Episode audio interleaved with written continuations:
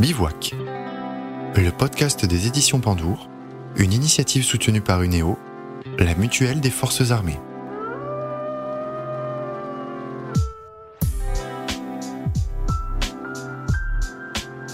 À tous, très heureuse de vous retrouver pour ce huitième épisode de Bivouac.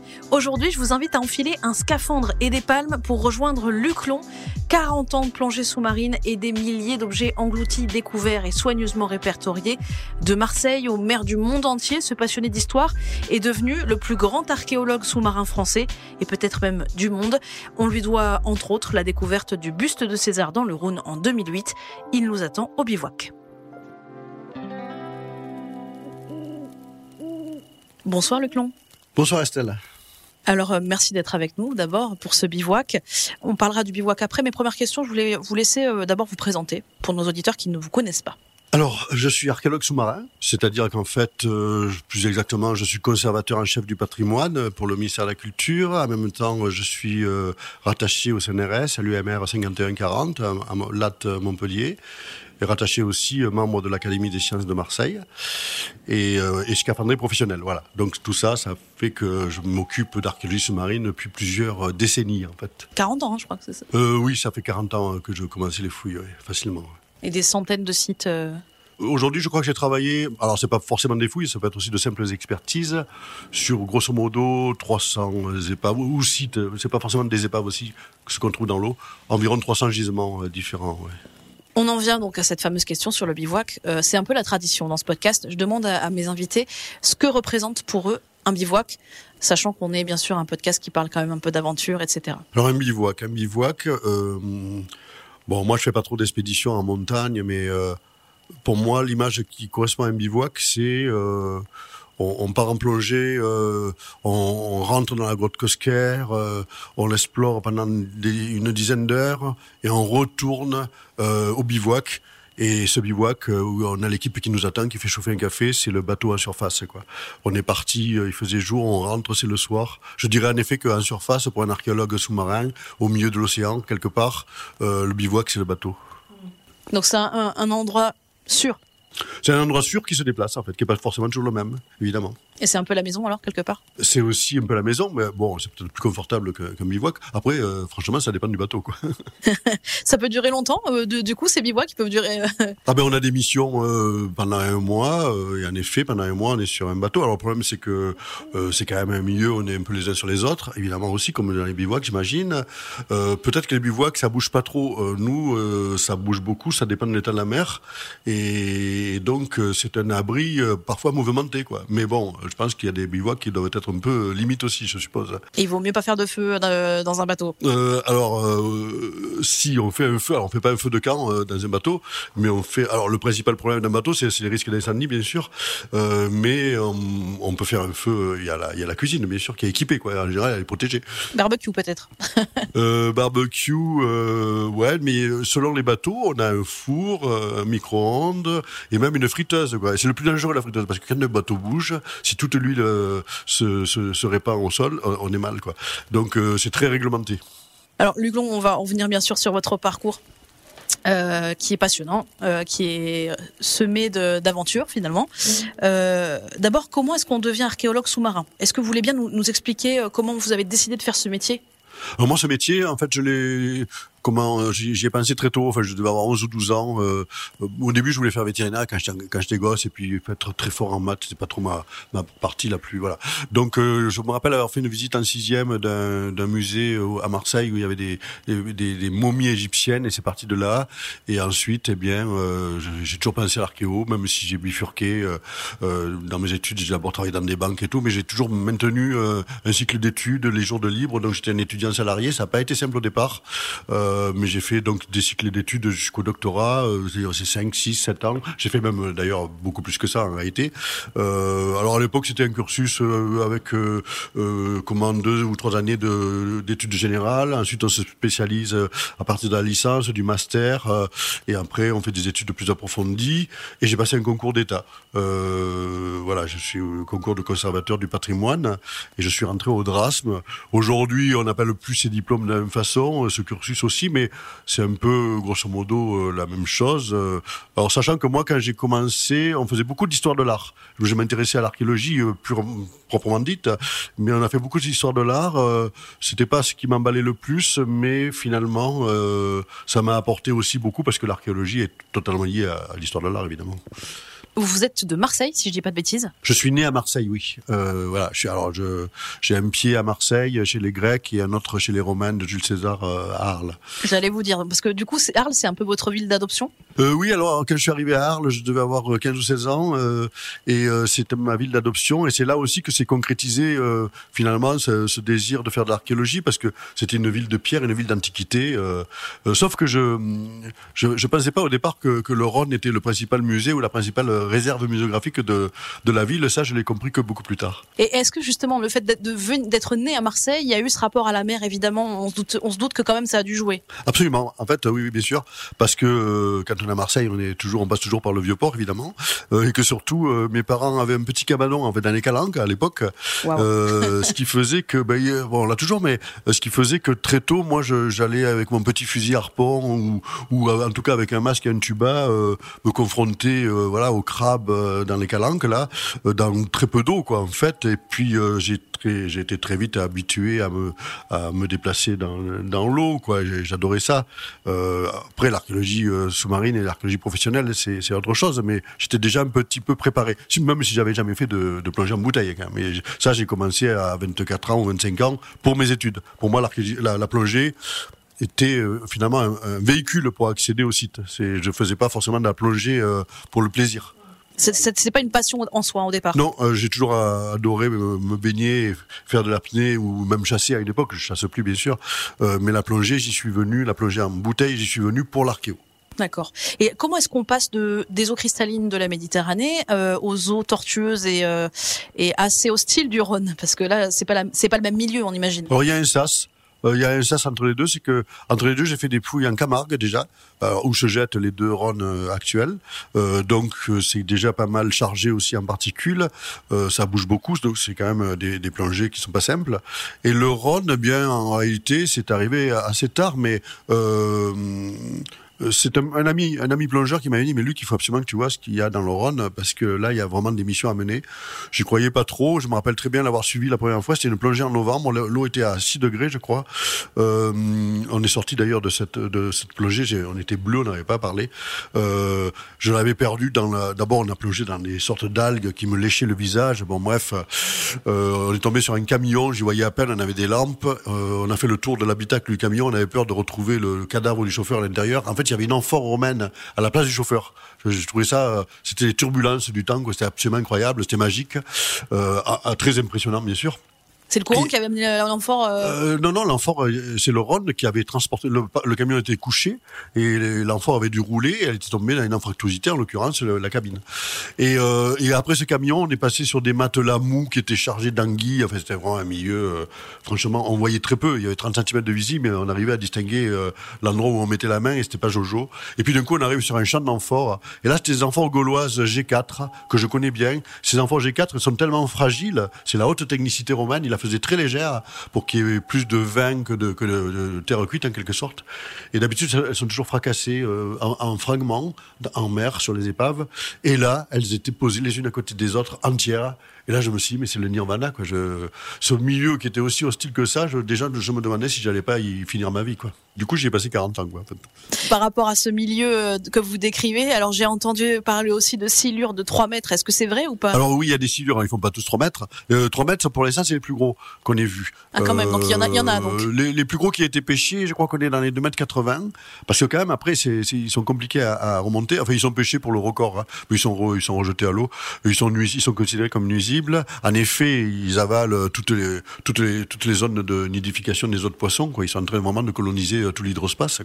Euh, ils bouffent les cendres, les, enfin bon, voilà, les, carpes. Euh, ils nous prennent pour des carpes quand on est statique, nous, qu'on fait un travail méticuleux. On a les palmes un peu en l'air, qui bougent à peine dans le courant, et là, ils nous prennent pour une, une carpe, sans doute.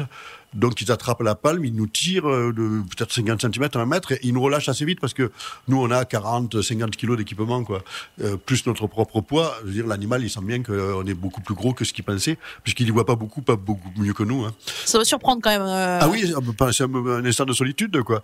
Euh, on croit toujours que c'est une blague parce qu'on se, on, on dit- se dit toujours, tu vas voir, il y a un silure qui va t'avaler. Euh, c'est presque courant de- d'en rire, quoi. Mais quand ça nous arrive, c'est moins drôle. Et on croit toujours du coup que c'est une blague. Et puis on se rend compte qu'évidemment, le, le collègue, il n'est pas là du tout. Il était à 10 mètres plus loin. Et quand on le voit, on se dit, ben mince. Ce, ce run, vous le dites, vous le dites, ça, ça a été euh, euh, votre révélation quelque part. Vous avez, c'est à ce moment-là, vous avez décidé de quelque part consacrer vos recherches sur cet espace? Euh, oui, c'est-à-dire qu'en fait, euh, comme j'ai travaillé déjà en Camargue, à la recherche des épaves antiques, qu'on a commencé d'abord surtout par trouver des épaves post-médiévales et modernes, des vaisseaux hollandais à canon euh, plutôt que des bateaux romains. Quand dans le Rhône, ensuite, on, s'est rendu compte qu'il y avait pas mal d'épaves, mon, thème de recherche, mon programme, c'est, toujours le même, c'est donc l'étude du port fluvial romain d'Arles et son avant-port maritime au Sainte-Marie-la-Mer. Enfin, en tout cas, l'un de ces avant-ports maritimes. Et là, il y a un lien direct avec, avec le, part les sites du, du fleuve à, dans la ville, et d'autre part les sites qui sont à l'embouchure de ce, enfin une ancienne embouchure du fleuve, puisqu'en réalité euh, au Sainte, euh, il y a juste le petit Rhône, mais à l'époque on avait un très grand Rhône qui, qui dé- débouchait là et qui drainait une grosse partie quand même du, du trafic maritime. Enfin, et, et fluvio maritime. Pourquoi l'Antiquité? Euh, C'est un, une époque qui vous passionne plus que, le- que les autres? En fait, c'est parce que j'ai surtout étudié l'Antiquité gréco-romaine, le classique, mais mais comment ma fonction au DRASM de conservateur du patrimoine me faisait, de moi un généraliste.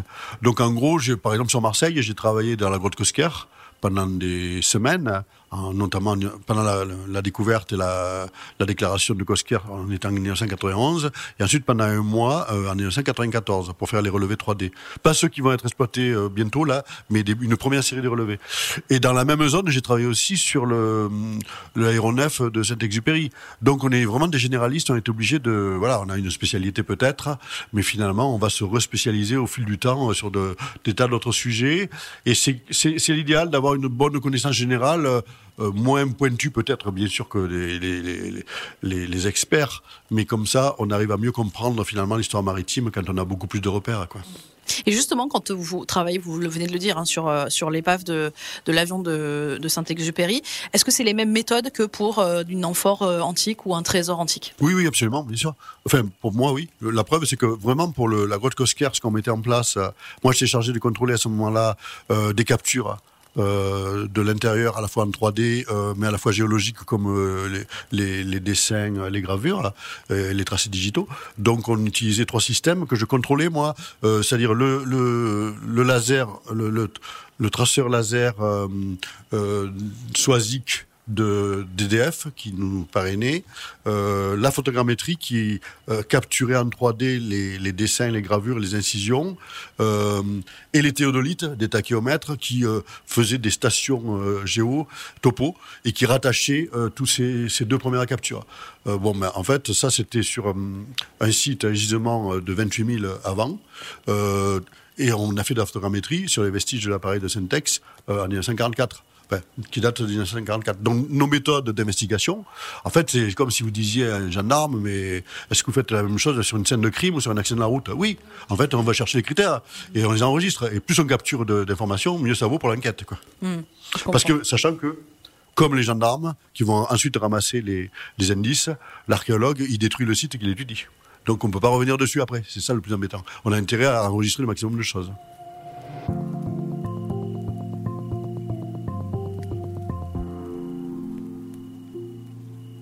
Par rapport à, à ce métier, justement, euh, archéologue, c'est vraiment un métier qui fait toujours rêver aujourd'hui, hein, encore.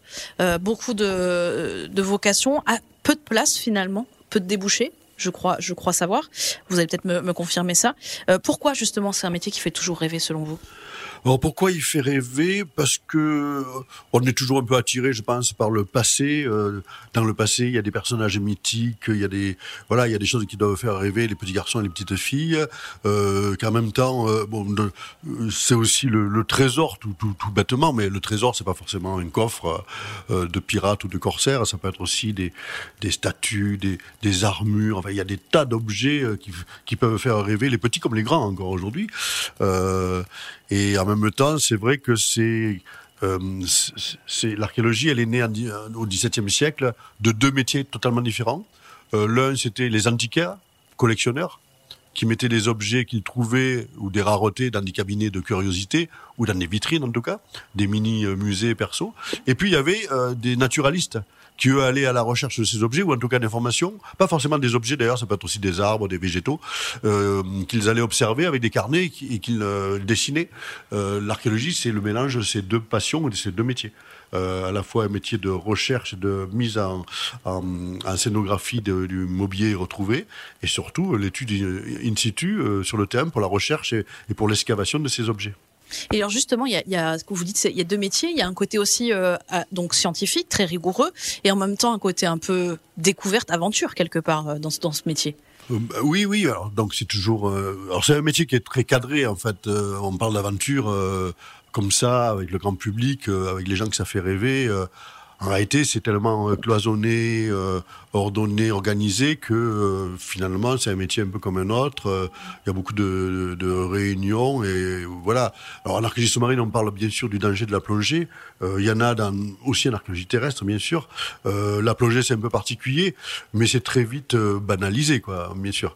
Alors ça fait peut-être rêver aussi parce qu'il y a ce côté aventureux avec une part de risque. Ça, ça sort un peu de l'ordinaire, évidemment il y a de la découverte aussi, de l'imprévu quelque part, et c'est ça qui crée un peu le, euh, ce moment-là d'émulation peut-être aussi? Oui, bien sûr. Euh, cela dit, l'archéologue, le, c'est pas un chercheur de trésors, donc il part pas spécifiquement à la recherche de, de quelque chose qui, qui anime son, sa passion.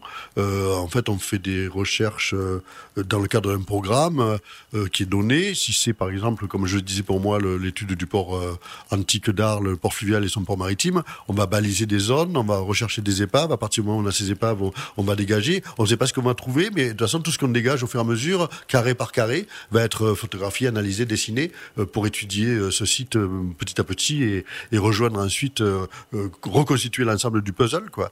Et là, on peut trouver un objet absolument extraordinaire, mais le plus souvent, on s'attend à, à, ce qu'on va trouver, parce qu'on sait que sur ces fonds de bateaux, ces fonds de carène, il y a des fragments d'objets qui appartiennent au, au chargement et d'autres qui font partie de la vie à bord. Euh, et quelquefois, il y a quelque chose qu'on n'attendait pas, et c'est peut-être le buste de César dans le Rhône ou, ou d'autres objets qui sortent un peu de l'ordinaire, bien mmh. sûr. Vous êtes surpris Ça vous arrive donc quand même c'est peut-être ça d'ailleurs qui fait encore. Euh... Oui, on est surpris. Euh, on est toujours bien sûr un peu surpris parce que euh, parmi ces objets, il y en a qui échappent un peu à l'ordinaire et même si pas forcément une statue ou je ne sais quoi, un fragment de vase qu'on n'avait pas l'habitude de rencontrer, qui viennent d'un autre univers, qui fait partie de l'épave, qui est homogène. Mais on se demande si c'est pas une intrusion. on le connaît pas spécifiquement, donc dans notre équipe, on travaille avec des spécialistes à qui peut-être cet objet ne va pas échapper. ils le connaissent, mais des fois c'est pas le cas, donc il faut rechercher. On peut, on peut se partir comme ça sur une enquête absolument incroyable qui nous passionne sur un petit fragment de céramique. C'est pas toujours euh, une, une, statue ou, euh, ou un objet extraordinaire. Finalement, tous, les, tous les objets sont un peu des trésors pour un archéologue. Oui, oui, parce qu'en fait, alors il y a ceux qu'on connaît et qu'on s'attend à trouver, euh, et qui sont là juste pour confirmer qu'on est bien dans ce type de site qu'on connaît bien, parce que souvent on ne reconnaît euh, que ce qu'on connaît, quoi. C'est ça le problème. Et, puis il y a toujours une part d'inconnus, d'objets qui sont là, qui sont nouveaux et qui du coup euh, nous lancent sur des pistes euh, de recherche incroyables. Euh, tiens, c'est un objet phénicien sur une épave étrusque. Alors il y avait euh, des liens entre ces, ces, deux peuples alors qu'ils se faisaient la guerre aussi. voilà, on peut partir sur des données de ce type. Alors justement, on va revenir un petit peu sur le bus de César. Euh, moi, ce que je voulais vous demander, c'est tout simplement, est-ce que ça a été l'événement majeur qui a marqué votre vie de chercheur ou, il y en a eu d'autres? Parce qu'on vous connaît beaucoup par rapport à ça, mais il y, a, il y a eu bien sûr 40 ans de recherche et de découverte. Alors non, le, le, portrait César pour moi c'est une, étape dans ma dans ma carrière. Euh, je travaillais dans le Rhône avant depuis pas mal d'années avant de le trouver. On était sur des zones plutôt de de, de portuaires, euh, de vestiges portuaires, de dépotoirs portuaires et on a trouvé César euh, quand on est ce portrait quand on était dans une partie de plutôt de dépotoirs urbains euh, avec des vestiges de colonnes, d'autres fragments de statues d'ailleurs puisqu'il faisait partie d'un groupe euh, statuaire.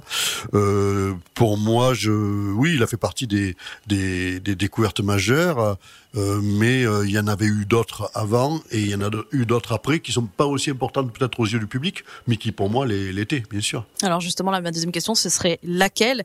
Qu'est-ce quelle a été en fait votre plus grande découverte et peut-être aussi votre plus grande aventure finalement?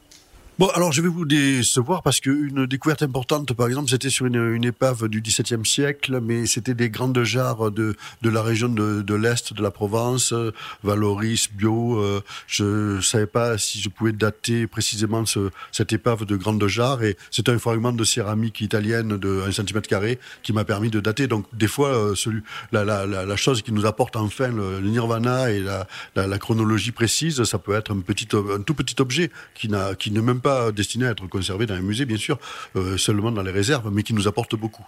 Donc voilà, l'archéologue, il va fonctionner comme ça. Ses repères, c'est pas toujours euh, ce qu'on voit, le, ce qui euh, présente le plus d'attrait dans un musée, c'est souvent des objets de réserve, mais qui apportent un plus au niveau scientifique. En fait, l'archéologue, au départ, c'est quand même scientifique. Et c'est surtout ça. Après, on a des émotions, mais nous, on les chasse toujours de suite parce que on a ce réflexe de cataloguer l'objet, en fait, on étudie euh, non pas les objets, mais le contexte des objets, la relation qu'ils nouent entre eux, pour savoir s'ils sont des intrusions ou s'ils font partie d'un groupe. Qu'est-ce que, raconte ce groupe? Qu'est-ce que se disent ces objets entre eux? On est obligé de, remettre en scène ce, dialogue pour bien comprendre le site qu'on étudie. Euh, si bien qu'on n'est pas là vraiment pour remonter des objets magnifiques qui nous font rêver dès qu'on les trouve dans l'eau et qui vont aller dans des vitrines. On est là surtout pour étudier des, gisements qui ensuite euh, n'ont pas de vocation à être exposés, mais apportent la solution à un problème historique à une problématique importante il y a des avancées historiques et de, de, du coup de, qui permettent de dater, c'est ce que vous dites en fait. Oui, mais le cas du portrait César est typique en fait. Est-ce que c'est bien le portrait de César? Pourquoi? Est-ce que c'est sur la base d'éléments stylistiques? Mais alors euh, stylistique, ça veut dire qu'on on arrive à peu près à dater euh, ce portrait euh, des années 50 avant Jésus-Christ, en plein vérisme bourgeois de la statuaire romaine, sans doute d'ailleurs par des grands maîtres sculpteurs grecs, mais euh, ça suffit pas parce qu'il y a aussi des gens qui vont se faire représenter à la façon de César. Alors est-ce que l'archéologie, en dehors de l'histoire euh, de l'art, apporte ce sa solution, oui, elle l'apporte. Ce portrait faisait partie d'un groupe sacré de divinités. Or, il n'y a que César qui est divinisé euh, et non pas un notable qui aurait pu se faire représenter à, à sa façon. Donc c'est bien, c'est bien César à cause de l'archéo et pas forcément que sur la base des éléments stylistiques qui étaient controversés. Vous voyez? Bien sûr. Donc et... la solution, on l'a, mais il faut dix ans des fois. Ça, ça, fait penser vraiment à un enquêteur finalement. Vous êtes un peu un détective privé du passé, quoi. Euh, oui, oui, bah oui. D'ailleurs, on travaille souvent avec les gendarmes, euh, les douaniers, qui nous demandent de faire partie de, missions de fouille, pas seulement pour leur passion pour l'archéo, mais parce qu'en fait, euh, ils veulent adapter aussi des méthodes de travail. Euh, on a beaucoup travaillé sur des méthodes d'archéologie sous-marine profonde euh, pour capturer des informations à 300 mètres, à 700 mètres, dans des, grâce à des sous-marins ou à des hein, des robots et les, les, gendarmes et la police qui font, surtout la gendarmerie qui fait des études sur les crashs aériens, avaient besoin de connaître les méthodes les plus rapides que les archéologues utilisent sur les épaves antiques à grande profondeur. Donc c'est vrai que on, est comme des gendarmes et des policiers, des investigateurs. Euh, alors c'est une scène de ménage euh, divine avec des tas d'amphores cassés, des céramiques, etc. Et il reste à savoir comment commencer ce, ce, ce conflit, comment cette histoire s'est terminée. Justement par rapport à ça, comment euh, je voudrais vraiment vous demander quelle a été, je pense qu'on vous a déjà posé beaucoup la question, mais euh, je pense que nos auditeurs aimeraient savoir votre réaction quand euh, vous arrivez à commencer à mettre au jour quelque chose qui ressemble à un buste, euh, qui ressemble à un portrait, qui ressemble à César. Comment ça, vous êtes sous l'eau? Expliquez-nous juste un petit peu ce moment. Oui, en fait, alors c'est une équipe de deux, de mes plongeurs qui l'ont repéré, qui l'ont trouvé. C'est vrai que sous les reflets de la lampe, on savait pas trop ce que c'était, mais une fois sorti de l'eau, évidemment, pour moi, c'était César. J'ai même dit, euh, dû dire à Pierre et à François, putain, je crois, j'ai dit c'est César. Euh, donc c'était vraiment pour moi une découverte importante parce que euh, jusqu'à présent, on, était surtout habitué à travailler sur des vestiges céramiques, des amphores, de la vaisselle, des petits objets, de très beaux objets. Il y a même eu des, des, glaives euh, romains, alors plus ou moins abîmés, mais euh, qui était quand même très beau. Et là, c'était du marbre. C'était pas le premier objet en marbre, mais celui-là, il représentait César. Donc, euh, on arrivait à l'identifier. Après, je me suis rendu compte que c'était beaucoup plus compliqué que je n'y pensais parce que euh, quand je suis allé au musée pour voir un portrait de César euh, à Arles, je me suis rendu compte qu'il n'y en avait pas. Je n'étais pas du tout un spécialiste de, sculpture. Euh, D'ailleurs, j'ai essayé de rechercher pourquoi j'avais cru reconnaître César. Évidemment, c'est les, les golfs euh, dégarnis euh, au niveau de la tempe, euh, un certain nombre de traits particuliers, mais c'est pas si simple parce qu'en fait, il existe 25 portraits de César, mais ils sont presque, ils sont quasiment tous posthumes. Donc, ils ont été faits par des praticiens euh, sous l'Empire qui euh, ont soin de respecter euh, des, des, des, ressemblances avec l'empereur qui règne, surtout au niveau des indices capillaires. Ce qui fait que bon, bref, c'était pas évident. Il y avait un seul portrait, c'était celui de Tusculum à côté de Turin, qui était considéré comme le seul portrait de César de son vivant. Donc l'étude a été ardue néanmoins. et c'est vrai que là encore une fois, le, le problème pour nous, c'est de savoir, mais qu'est-ce qu'il fait là, quoi? Et on a, on a pu se rendre compte plus tard que c'était un groupe statuaire très dilaté, qui au départ avait été rassemblé comme un tas de statues au bord du Rhône. Mais pour en arriver là, cette conclusion-là, conclusion et d'ailleurs on a retrouvé le four à chaud euh, qui été destiné à calciner toutes ces statues, mais lui, il a été retrouvé par les archéologues terrestres à côté de la berge, en terre. Mais pour en arriver là, il a fallu une, dizaine d'années, quoi. Et ce moment-là où, vous le dites, hein, vous êtes euh, un peu très étonné, très surpris. Euh, qu'est-ce qu'on ressent? On est, on est hyper enthousiaste, on est heureux, ou, alors c'est le, c'est tout de suite le scientifique qui reprend le dessus, qui prend ben le. Oui, c'est un peu le problème, c'est que y a le naturel chasse vite le, enfin le, naturel revient au galop, si j'ose dire, parce que euh, on va on va balayer l'émotion pour euh, de suite, comme si on avait un réflexe de culpabilité, de se dire mais euh, qu'est-ce qu'il fait là Est-ce que c'est ça Comment le comment le, le, transcrire dans ce site Et est-ce qu'il y a les restes de la statue? Bref, on se, on se trouve face à une problématique qui du coup euh, efface un peu euh, la beauté de l'objet et, l'émotion qu'elle peut dégager. Moi, je me souviens quand je travaillais dans la grotte Cosquer, par exemple, tous les jours, des fois, je rentrais chez moi, je restais pas dans le bivouac en surface. Il fallait que je rentre à Arles pour me changer les idées, même si je devais revenir le matin à mon heure. Euh, et j'avais refoulé au fond de moi toutes les émotions que me procurait ce que je voyais dans cette grotte. C'était un accès très compliqué. C'était vraiment une aventure, rien que d'y aller. Et en fait, il y avait des, euh, des, mains au pochoir qui faisaient des signes sur les drapés euh, de, de, géologiques. Et quand je me couchais, je les voyais danser sur mon armoire dans la chambre, chambre à coucher. Quoi. C'était, ils ressortaient. Quoi. Donc, euh, j'avais du mal complètement à refouler euh, cette émotion. Par rapport à ce que vous voyez, ce que vous, vos découvertes, etc. Est-ce que du coup, euh, vous avez besoin peut-être de, de, revenir à votre vie personnelle pour réaliser l'ampleur de, de, vos, de vos trouvailles ou pas, ou pas d'ailleurs? Alors oui, je, en fait c'est vrai que euh, comme on, on, refoule un peu les, les émotions parce qu'on a toujours des réflexes professionnels, c'est vrai qu'après, quand on prend du recul, on est d'ailleurs obligé de prendre du recul pour pour mieux comprendre euh, ce qu'on a trouvé et être un peu moins dans le dans l'effet de justement de dans le, réflexe de, de, découverte et dans l'émotion, sans doute aussi. Euh, et là, en même temps, qu'on qu'on se dit, ah ben, c'était le site, c'était l'objet, j'ai enfin compris. Du coup, on en mesure peut-être un peu mieux aussi le l'importance, quoi, bien sûr. Oui, oui. On a besoin effectivement de décanter tout ça, quoi. De toute façon, euh, c'est aussi le, le propre d'archéologue, c'est que euh, il y a un mois de fouille, mais il y a six mois, un an, euh, trois ans de travail pour arriver à vraiment tirer les véritables informations de ce site, hmm. quel qu'il soit. Est-ce que ça vous est arrivé de d'en rêver la nuit, d'avoir des obsessions par rapport à des, des découvertes qui, du coup, pouvaient, pouvaient agir sur votre quotidien, du coup? Après? Euh, Oui, ça m'est arrivé. Oui, ça m'est arrivé de, rêver à des choses absolument extraordinaires que je retrouvais euh, sur des sites, notamment sur des sites qui me marquaient parce que on était euh, confiné dans un sous-marin, on regardait à travers un hublot euh, un site et on s'attendait toujours à trouver des tas de choses et elles m'ont tellement marqué ces choses que je n'ai pas forcément trouvées euh, qu'elles apparaissaient dans, mes rêves quoi.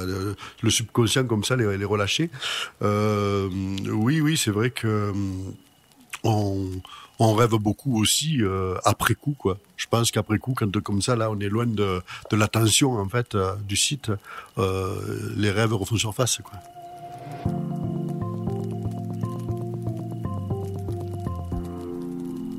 On parle un petit peu de votre équipe parce qu'évidemment vous vous, travaillez euh, pas tout seul.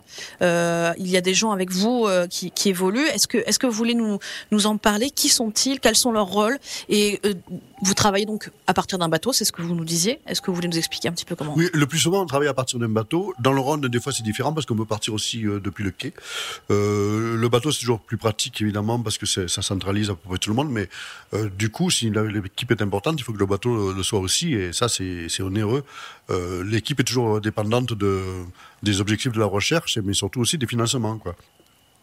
Parce qu'il faut héberger les gens, il faut les, les nourrir, euh, il faut les, les, rémunérer, puisqu'il y en a un certain nombre qu'il faut rémunérer, ce sont des spécialistes. Après, il y a des bénévoles qui sont là, comme des étudiants qui euh, sont dans l'attente de, devenir des professionnels, mais qui au départ nous aident bénévolement, qui ont les, malgré tout les diplômes requis pour la plongée. Et ça, c'est le problème, c'est qu'aujourd'hui, il faut des diplômes de scaphandrier professionnels, ce qui n'était pas le cas avant. Donc aujourd'hui, ça nécessite un investissement très, très tôt, en très jeune. Même si on n'est pas sûr de faire ce métier et d'avoir un débouché euh, futur dans ce métier. En tout cas, euh, dans mon équipe, il peut y avoir, euh, selon le cas, si c'est une simple expertise, une prospection, si c'est une fouille programmée ou un simple sondage, on peut passer de quatre personnes. Enfin, il y a un nombre minimum, puisqu'il faut qu'il y ait un, plongeur de secours en surface, quelqu'un qui tient l'embarcation, deux plongeurs dans l'eau. Donc on est au moins quatre ou cinq minimum quand même. Mais on peut être 35, 40. Quoi. Sur les gros chantiers de fouilles programmées. Donc il y a à la fois les bénévoles, des étudiants ou pas forcément que des étudiants, c'est aussi des bons plongeurs qui nous aident dans des prospections, mais qui sont bénévoles.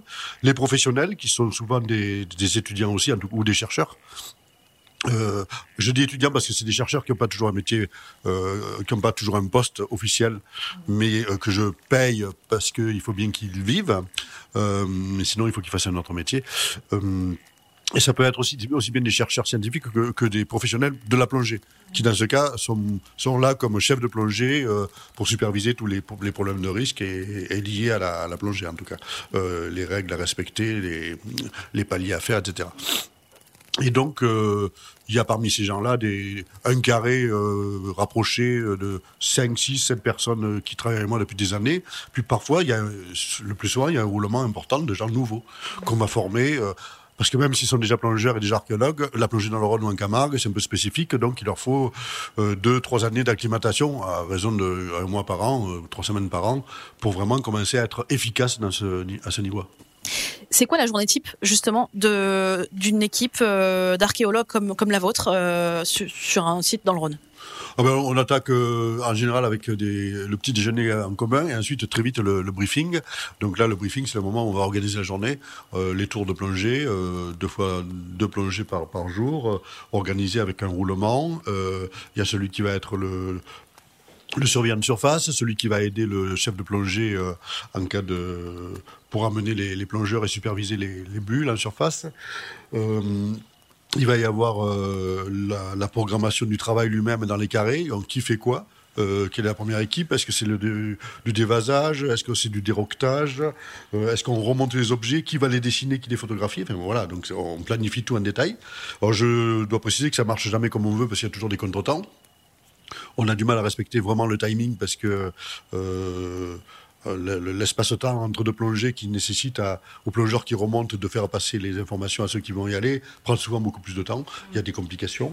Euh, il y a un roulement pendant les repas, c'est-à-dire qu'en fait, il y a un cuisinier qui fait manger pour, euh, ceux qui vont plonger et qui mangent un peu avant pour avoir le temps de digérer avant d'être dans l'eau, et ceux qui vont arriver encore mouillés après la douche. La douche, euh, c'est soit sur le bateau, soit sur des, locaux euh, qu'on peut utiliser à côté, notamment ceux de, des voies navigables de France. Et puis c'est un roulement qui se perpétue jusqu'au soir, 17 ou 18 heures, euh, quand tout le monde est bien fatigué. Euh. et pendant ce temps, il y a une équipe à terre qui recueille chaque fois les objets qui remontent dans des cagettes, avec les numéros qui sont encore collés aux objets ou qui font partie, qui sont des plaquettes associées aux objets qu'on a ramassés en même temps. Et cette équipe, elle est là pour euh, pas dessaler les objets parce que dans l'eau du, du, fleuve, c'est pas le problème, mais euh, commencer déjà le, le, premier conditionnement des objets pour leur conservation. Et en même temps euh, l'enregistrement euh, sur ordinateur, l'inventaire. Et déjà, quand c'est possible, dès qu'ils sont secs, le, le, dessin et la photographie. Et, et, ça, quelque part, vous, vous êtes un peu le, le chef d'orchestre de tout ça ou c'est vous qui dirigez? Oui, alors je suis le chef d'orchestre, mais j'ai aussi pas mal de, pas mal de, de lieutenants, en fait qui sont là pour faire tourner la boutique si moi je suis appelé euh, pour euh, une, une, urgence ou pour autre chose en fait. Et donc euh, pour faire visiter le site voilà. Il faut que ça tourne sans moi.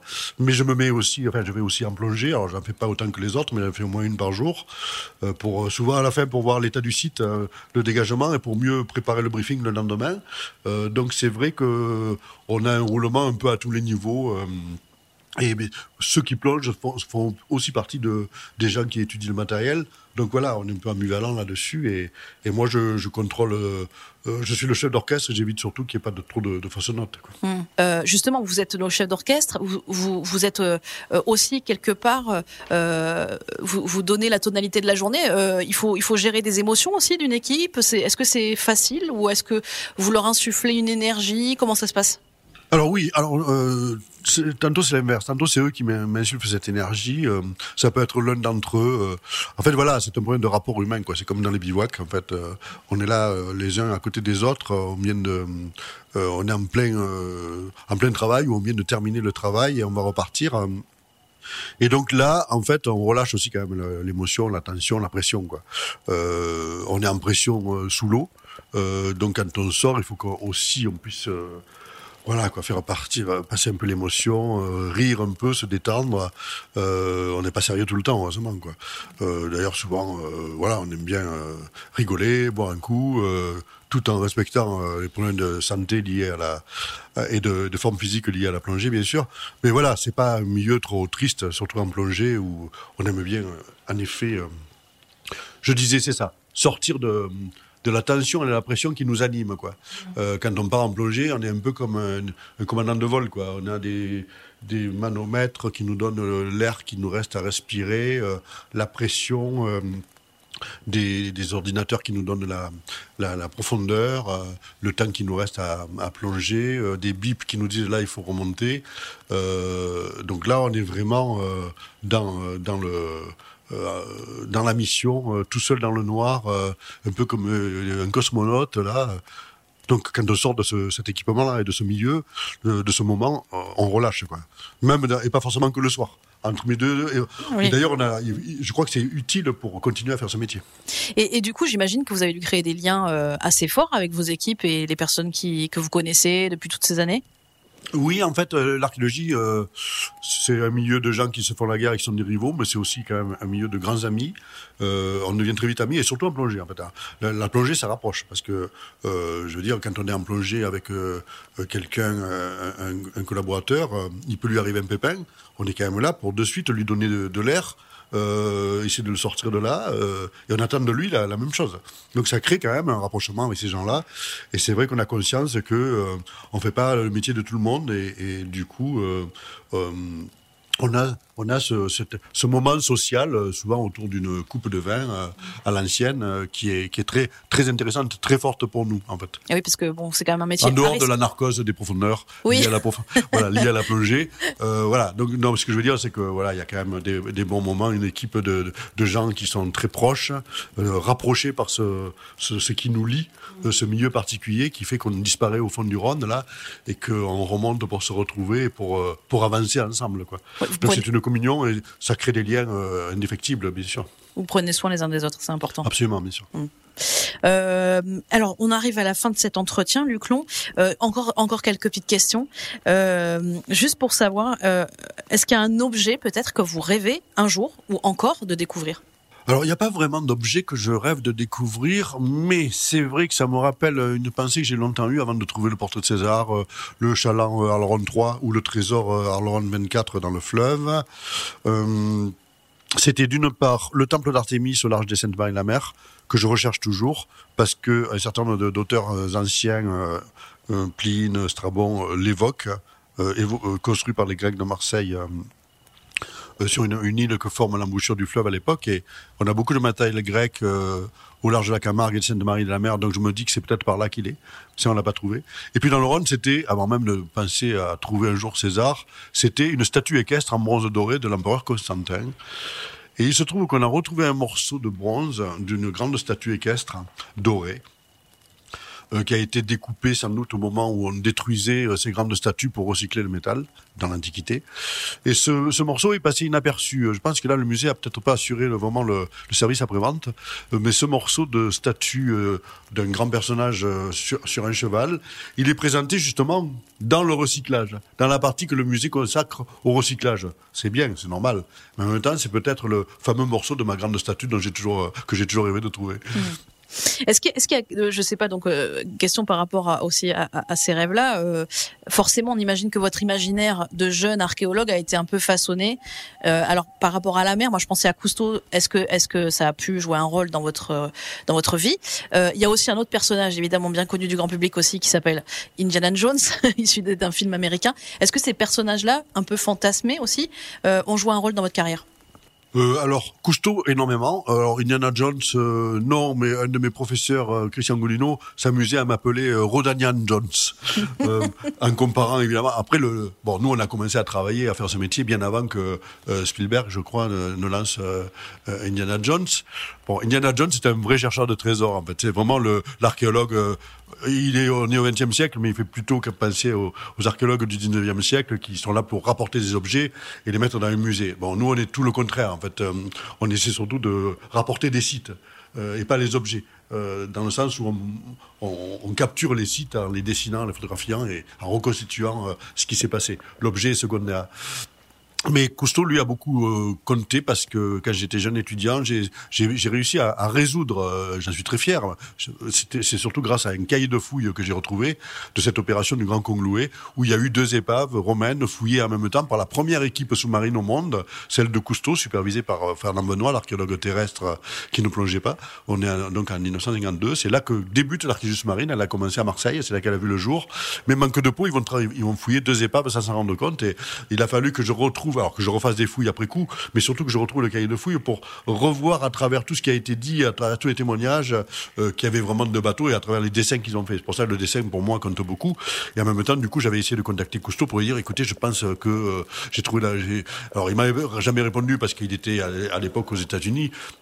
Est toujours très pris, mais c'est son fils, euh, euh, l'un de ses deux fils, donc euh, euh, Jean-Michel, avec qui j'ai plongé euh, 40 ans après sur le Grand donc en 2002, euh, qui m'a dit euh, bravo, merci, c'est super, et j'étais, euh, c'était moi qui étais le plus le, plus impressionné d'être avec le, le fils même de Cousteau pour lui parler de ce problème, quoi. Euh, en effet, ça a été pour moi mon bâton de, de maréchal, et, et c'est ce qui a conditionné euh, euh, ma vie de plongée et d'archéologue, parce que j'ai toujours at- attaché une grande importance au carnet de fouilles, du coup, et au dessin qui, qui anime, ce qui anime toujours euh, mes, tous mes carnets et, et ma vie, quoi. Ma vie D'ailleurs, de dessinateur. Vous avez euh, sorti un livre d'ailleurs. euh, Oui, car- je- je- j'illustre beaucoup de mes. euh, voilà, j'ai appris à dessiner beaucoup. Enfin, j'ai pas appris à dessiner, mais j'ai j'ai appris à, à représenter le plus possible les objets que je découvre, parce que souvent le, le dessin, mieux qu'un concept, mieux que l'oral, mieux que le verbe, permet de, de définir l'objet qui est, qui, est, euh, incomplet, de le compléter par le dessin, de, donc de, profiter, de- de- d'essayer de, planifier des hypothèses et on voit de suite si ça marche, si ça ne marche pas. Alors qu'avec le concept, avec le verbe, des fois, euh, on peut continuer à croire que ça fonctionne et, c'est le dessin qui prouve que non. Intéressant. Euh, écoutez, je pense qu'on arrive au terme de cet entretien. J'aurais envie de vous poser, je dis je pense parce que j'aurais envie de vous poser mille questions encore, mais euh, voilà, on est un peu, on est un peu pris par le temps. Merci beaucoup, Luc Long, pour euh, pour, pour cet entretien passionnant. Euh, donc, je, je mentionnerai bien évidemment euh, juste après, je vous laisse rejoindre votre tante euh, pour parler de, de vos de vos ouvrages euh, nombreux, sachant que vous avez été auteur, je crois, de plus de 300 articles scientifiques, si je dis pas de bêtises. Mille merci encore à Merci vous, à vous. euh, pour pour ce temps que vous nous avez accordé et à très bientôt. On espère donc que vos aventures seront nombreuses. Il y en a encore, je crois, en cours d'ailleurs des recherches. Oui, euh, alors il va y avoir des, des fouilles prévues en Camargue, dans le Rhône, j'attends les autorisations, et puis euh, aussi un projet qui me tient à cœur, euh, qui, est, qui est dirigé par Giorgio Spada, l'un de mes anciens euh, collaborateurs, c'est l'inauguration du grand musée euh, d'histoire maritime des Saintes-Maries de la Mer, très prochainement. On en reparlera très Ok, certainement. super. merci beaucoup. Merci à vous. À très bientôt. Au revoir. Et voilà, vous venez d'entendre euh, Luc Long, l'un de nos plus grands archéologues sous-marins français, si ce n'est pas du monde. Euh, Si vous souhaitez euh, vous plonger dans la lecture d'un de ses ouvrages, je vous recommande le magnifique ouvrage Camargue maritime de d'Artémis à Baroncelli. C'est chez l'éditeur Georges Naef, un livre très richement illustré qui retrace donc 40 ans de recherche sous-marine au large de la Camargue et les 50 euh, épaves romaines ainsi que les 70 euh, post-médiévales et modernes qu'il a retrouvées euh, notamment avec ses équipes. Et puis un peu moins classique et beaucoup plus humoristique, le petit livre César Incognito, chez le même éditeur, qui mêle photos de Lionel Roux, dessins et textes surréalistes de Luclon, inspirés de sa découverte donc euh, du buste de César. Voilà de belles lectures en perspective. Rendez-vous dans un mois. D'ici là, portez-vous bien. C'était Bivouac, le podcast des éditions Pandour, une initiative soutenue par UNEO, la mutuelle des forces armées.